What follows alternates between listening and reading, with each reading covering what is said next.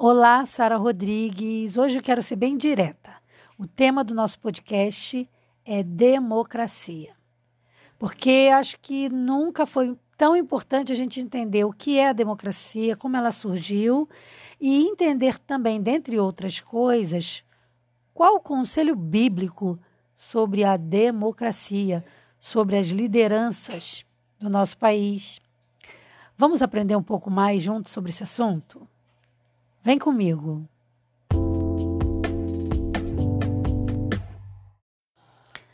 Para o melhor entendimento da democracia, a gente parte do princípio, entendendo o que é a democracia na sua etimologia.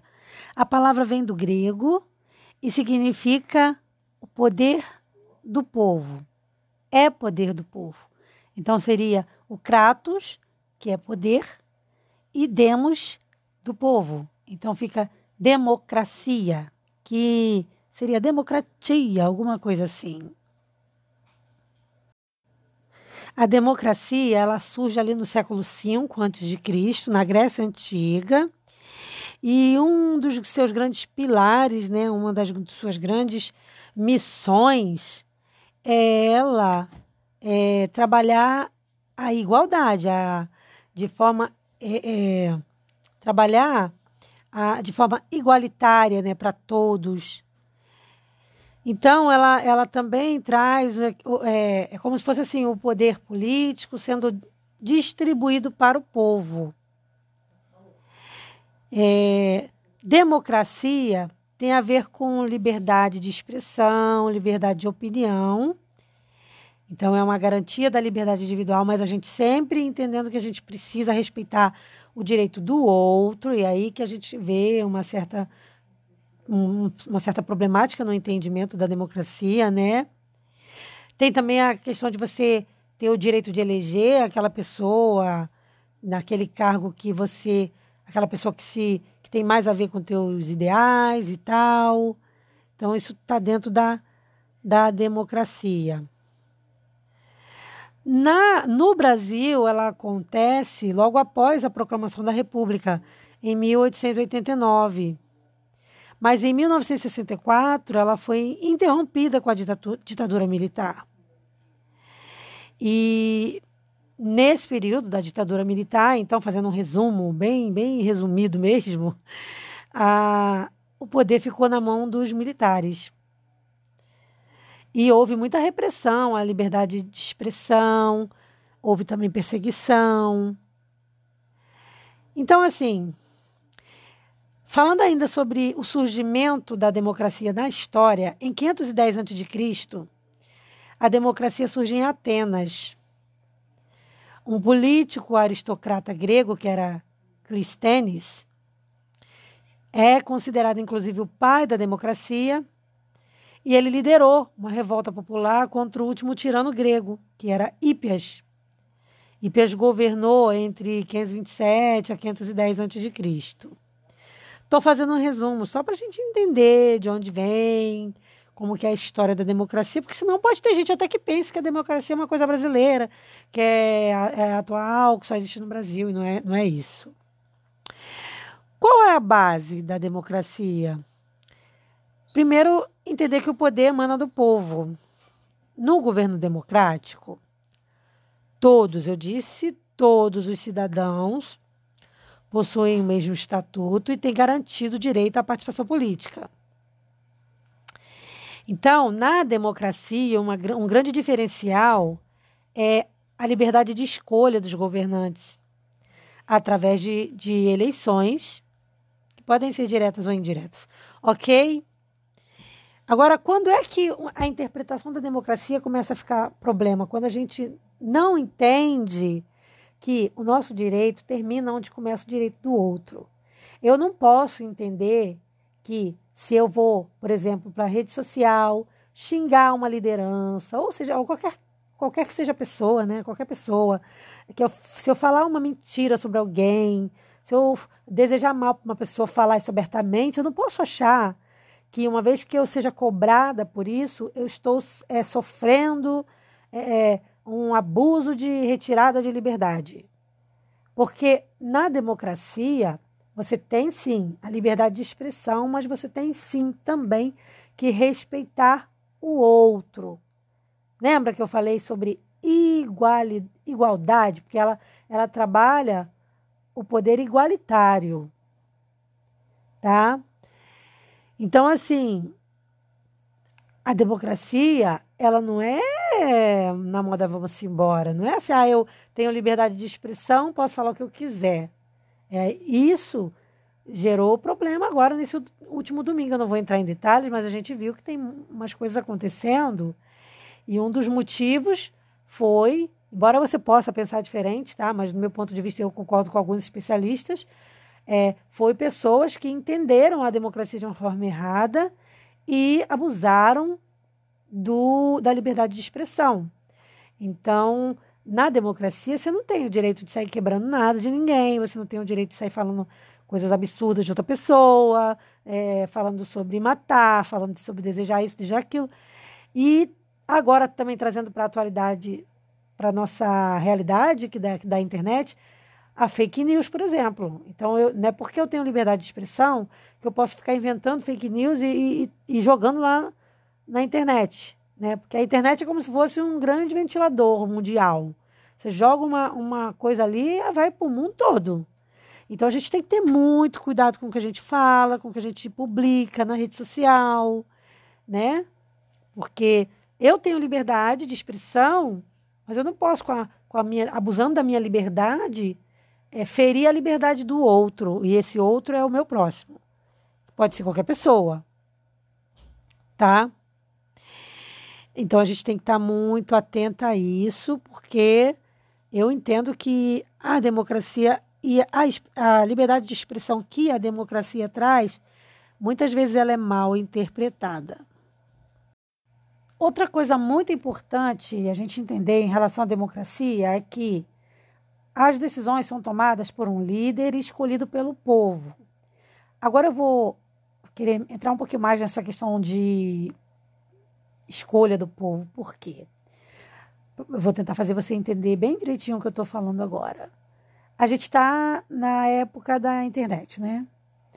Só que a internet tem um, um problema seríssimo, que é a, a má interpretação também do algoritmo. As pessoas muitas das vezes não entendem nem sabem da existência nem o que é o algoritmo. O algoritmo funciona assim. Por exemplo, vamos supor, vou usar uma rede social. Eu entro no Instagram e tem um vídeo lá falando sobre um partido A ou B. Aí eu, vamos supor que eu boto que curti aquilo. Aquele algoritmo, ele vai entender que eu gostei daquela publicação. Toda vez que eu curto, toda vez que eu comento alguma coisa, ele vai começar a me dar mais daquilo. Então começa a aparecer pessoas que são que têm o mesmo posicionamento político que eu. Ele começa a mandar publicações que tenham a ver com aquele tema. Então, se a gente não tiver esse choque de realidade, de entender, peraí, eu estou lidando com uma máquina, tem um algoritmo que vai ficar analisando, entre aspas, ali o meu comportamento digital, vai ficar me mandando as mesmas coisas. Se eu não entender isso, eu entro para uma bolha, e é aí que está o problema. Se eu entro para uma bolha e me fecho numa bolha, aceitando tudo que o algoritmo me manda, o que, que eu vou achar? Eu vou começar a entender o mundo de acordo com a bolha que eu estou. Então, por exemplo, eu vou achar que todo mundo pensa igual a mim, porque eu não, eu não frequento lugares diferentes. É como se fosse assim. Vamos supor que eu vou para um local público, né, como coisa que as pessoas faziam antigamente. Não sei se você sabe disso, as pessoas antigamente socializavam, né? Hoje, quando as pessoas vão para o lugar público, é para ficar no celular. Mas, assim, na época que as pessoas socializavam, né? Vamos supor que elas fossem para aquele ambiente, mas elas só frequentassem aquele ambiente, não frequentassem mais ambiente nenhum. E todo mundo ali só falasse das mesmas coisas. É isso que acontece com a internet. Então a pessoa fica numa bolha. Então ela. E quanto mais ela se aprofunda, parece um, um buraco sem fundo. Quanto mais ela vai se aprofundando e vai curtindo e vai gostando e vai, mais o algoritmo vai entendendo, nossa, ela gosta, vou mandar mais. E aí essa bolha vai ficando infinita. O único problema é que a pessoa fica fora da realidade porque ela já não tem mais acesso aos outros conteúdos. ao que está sendo, o que está acontecendo. Né? Eu, tenho, eu tenho que ter uma visão de mundo, principalmente nós como os cristãos, nós temos que ter uma visão de mundo. A minha visão não pode estar limitada a um grupo. Em relação ao meu posicionamento, sim, ok, eu tenho que, eu tenho que tomar um posicionamento em relação a temas específicos. O que eu estou dizendo é que eu não posso ficar na internet fechada a ver só, só aquilo que eu quero ver, só aquilo que eu concordo, só aquilo que eu gosto. Eu tenho que ouvir o outro lado, eu tenho que ver o que está se dizendo, ainda que eu discorde. E aí é o legal, você discordar também, você olhar e dizer, não, peraí, fulano tal está dizendo isso, isso, mas eu não concordo. Como, por exemplo, agora no podcast, você democraticamente tem o direito de discordar de mim. É um direito seu, mas só de você estar tá me ouvindo já é legal. Porque imagina você ficar ouvindo só coisas que te agradam, só pessoas que concordam com você, sabe? Só pessoas que alimentam aquilo que você já aprova. A gente tem que furar a bolha na internet. Então, o que é furar a bolha na internet? É você não acreditar em tudo que você vê, em tudo que você lê. É você fazer pesquisa, pesquisa apurada. Não, não, não é, é, é, é você lutar contra o algoritmo. Eu faço muito isso. O algoritmo me manda uma coisa, eu digo, não quero. Rejeito. Eu não sei se você sabe, não sei se você tem Twitter.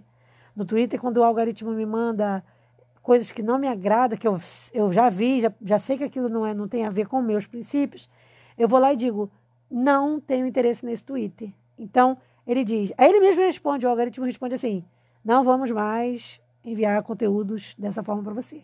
Olha que legal. É, é, você tem que imaginar a internet assim, como se ela fosse a TV, só que o controle tem que estar na tua mão. Se você entregar o controle para o algoritmo, ele vai botar no canal que ele quer.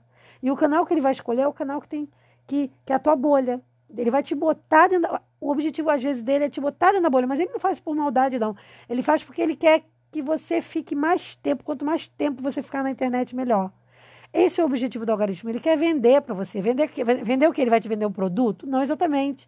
Ele vai te vender a publicação, a divulgação daquele produto.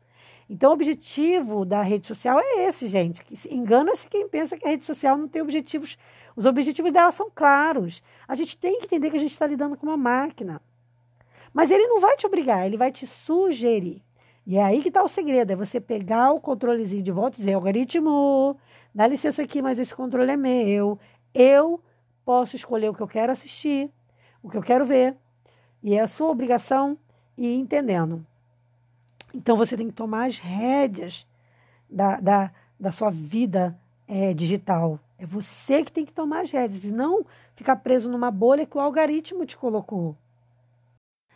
Já partindo para nossa análise de texto bíblico, só fazendo um apanhado final assim sobre a democracia, ela traz algumas características a democracia dentro da nossa realidade brasileira, tá?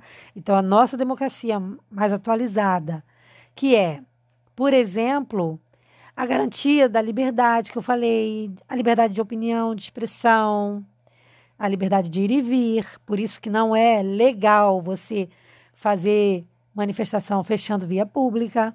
Você pode manifestar no local que você não prejudique o ir e vir de outros. Isso é muito importante a gente entender.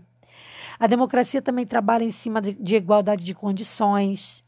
Então, eu tenho que trabalhar para dar condições favoráveis para todos os indivíduos a, a, a, a garantia do voto, né? Então, todas as pessoas têm direito a votar, independente do sexo, classe, independente da raça, da sua religião.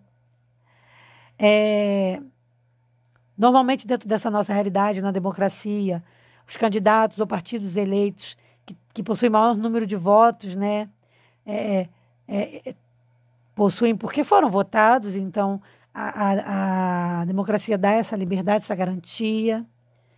E a garantia das minorias também, não é só a maioria, as minorias também. Agora, o que, que é a maioria? O que, que a gente tem que entender? A maioria, a maioria, se eu, se eu estiver na bolha, eu vou entender que a maioria é quem está comigo.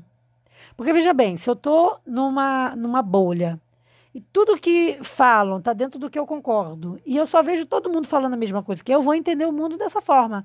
Então eu vou achar, nossa, a maioria está comigo, mas às vezes isso não é a realidade.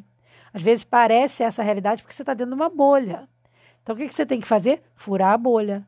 Olhar outras coisas, olhar todos. Por exemplo, eu sou super favorável que você é, veja uma notícia em vários jornais diferentes. Então, você tem que ver uma notícia no jornal de esquerda, no jornal de direita. Não pode só ver em um. Ah, eu vi uma notícia num jornal esquerdista e tá bom, concordo. Não, o ideal é que você veja a mesma notícia no jornal direitista também.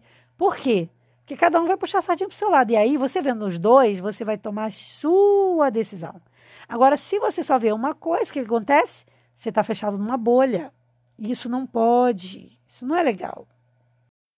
Para finalizar o podcast, óbvio que eu não deixaria jamais de fora a observação de textos bíblicos. E o texto bíblico que a gente vai ver hoje vai tratar sobre política no geral, porque você não vai ver um texto bíblico falando exatamente sobre democracia, mas você vai ver textos bíblicos onde a, a ideia de democracia está contida nele, tá? Por exemplo, 1 Pedro 2,17 diz assim: Tratem a todos com o devido respeito amem os irmãos, temam a Deus e honrem ao rei. E aqui não diz assim, honre ao rei se ele fizer o que você espera, se ele só fizer o que você espera, não. Aqui está dizendo que a gente deve honra ao rei. Ou seja, se a gente trazer, trouxer para a nossa realidade, a gente deve honra a quem foi legitimamente eleito. Então, ainda que a pessoa que foi eleita não seja do meu agrado, biblicamente eu devo respeitar. Respeitar. A honra aí, para mim, tem, tem um sentido de respeito também. Então a gente tem que estar antenado em relação a isso. Outro texto também, por exemplo, 1 Timóteo 2, versículo 1 a 2. Caramba, esse texto é bem forte. Diz assim: ó, antes de tudo, Paulo dizendo, né? Recomendo que se façam súplicas 1 Timóteo não foi Paulo que escreveu, eu imagino que não foi, dei essa gafe aqui para vocês. Bom, não tenho certeza de quem é o autor, acredito que seja Timóteo, mas vamos lá. Diz assim: Antes de tudo, recomendo que se façam súplicas, orações, intercessões e ações de graças por todos os homens, pelos reis e por todos os que exercem autoridade, para que tenhamos uma vida tranquila e pacífica com toda piedade e dignidade. Então, o conselho bíblico aqui é você respeitar a autoridade que está estabelecida. Porque, querendo ou não, se, se, é, sendo ou não alguém de nossa vontade, é está ali porque Deus permitiu. É, é, quer ver? Vamos ver mais um texto aqui. A gente sempre tem que lembrar que a gente, a gente não está. A nossa cidadania não é daqui.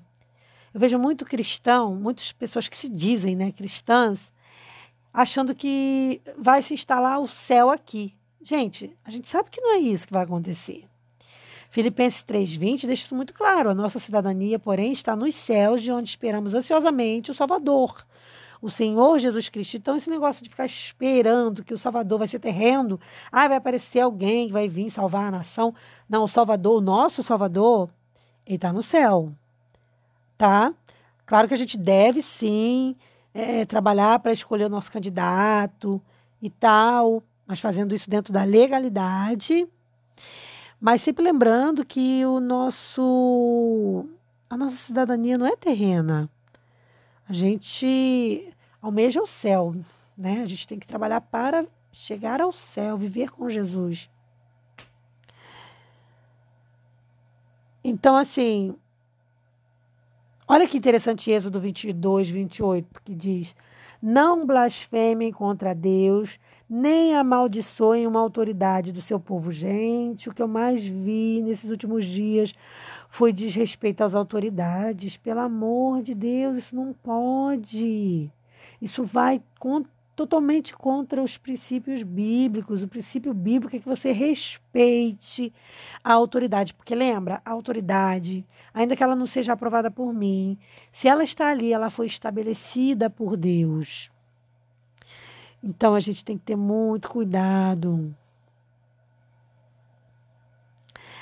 É... Então a gente Veja bem, eu não estou falando aqui de partido político, tá? Não interprete mal o meu podcast. Eu estou falando aqui que nós temos que furar a bolha. Isso se aplica para qualquer é, ideologia, tá? Pode ser de um lado, pode ser do outro. A gente tem que furar a bolha. Entender que a gente está lidando com o algoritmo, entender que se a gente fica só vendo as coisas que nos agradam, a gente vai se fechar numa bolha, entender que a gente precisa furar a bolha fazendo o quê? Fazendo pesquisa por nós mesmos, escolhendo o que a gente vai ver, escolhendo o que a gente vai ouvir, fazendo pesquisa, né? ouvindo um lado, ouvindo o outro tirando nossas próprias conclusões, para a gente não cometer o quê? A, a insensatez de achar que o nosso mundo é aquele e está certo e e que se eu estou fazendo é, é tá certo. Ah, eu vou lá, quebro tudo e, e eu estou trabalhando por um país melhor. Dessa forma, não. Dessa forma, não. Você está cometendo crime. Então, quem vai depredar prédios públicos, quem vai fazer coisas erradas assim, não está fazendo o papel de patriota. Não está fazendo a coisa certa. Tá? Então, assim, a gente tem que ter cuidado, lembrar da Sagrada Escritura e fazer o que está escrito na Sagrada Escritura. Eu vou finalizar o podcast de hoje comentando o versículo de Provérbios 14, 34, que diz: A justiça engrandece a nação, mas o pecado é uma vergonha para qualquer povo.